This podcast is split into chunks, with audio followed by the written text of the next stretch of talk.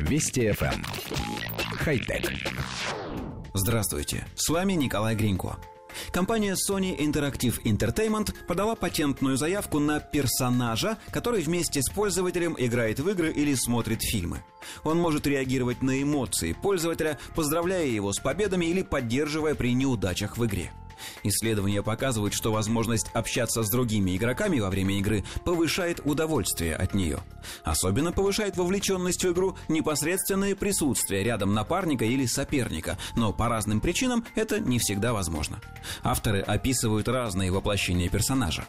Он может быть выполнен в виде робота, похожего на человека или животное. В таком случае он сможет сидеть рядом с пользователем, причем он сможет перемещаться либо самостоятельно, либо с помощью человека. Персонаж может быть и виртуальным, если пользователь использует очки виртуальной реальности.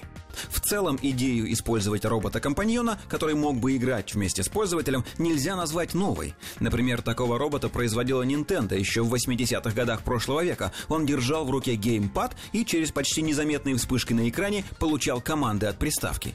Отчасти похожим образом действовал другой японский робот, созданный в 2015 году, но эти разработки в основном были нацелены на саму совместную игру.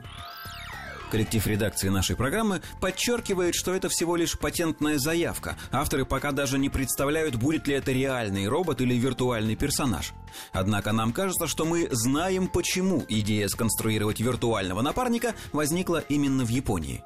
И дело тут вовсе не в уровне развития хай-тека в этой стране. Просто именно здесь возникло такое течение, как хикикамори. Так называют людей, полностью отказывающихся от социальной жизни и реального взаимодействия с живыми людьми. Большую часть времени они проводят в одиночестве в своих комнатах, чаще всего не работают и живут на иждивении у своих родственников, а если и работают, то удаленно.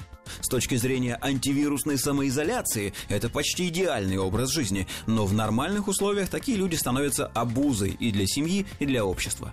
Что с этим делать, пока не очень понятно, но зато можно попробовать заработать на этой аудитории, предложив им виртуального или роботизированного партнера-собеседника. А там, глядишь, и остальные подтянутся.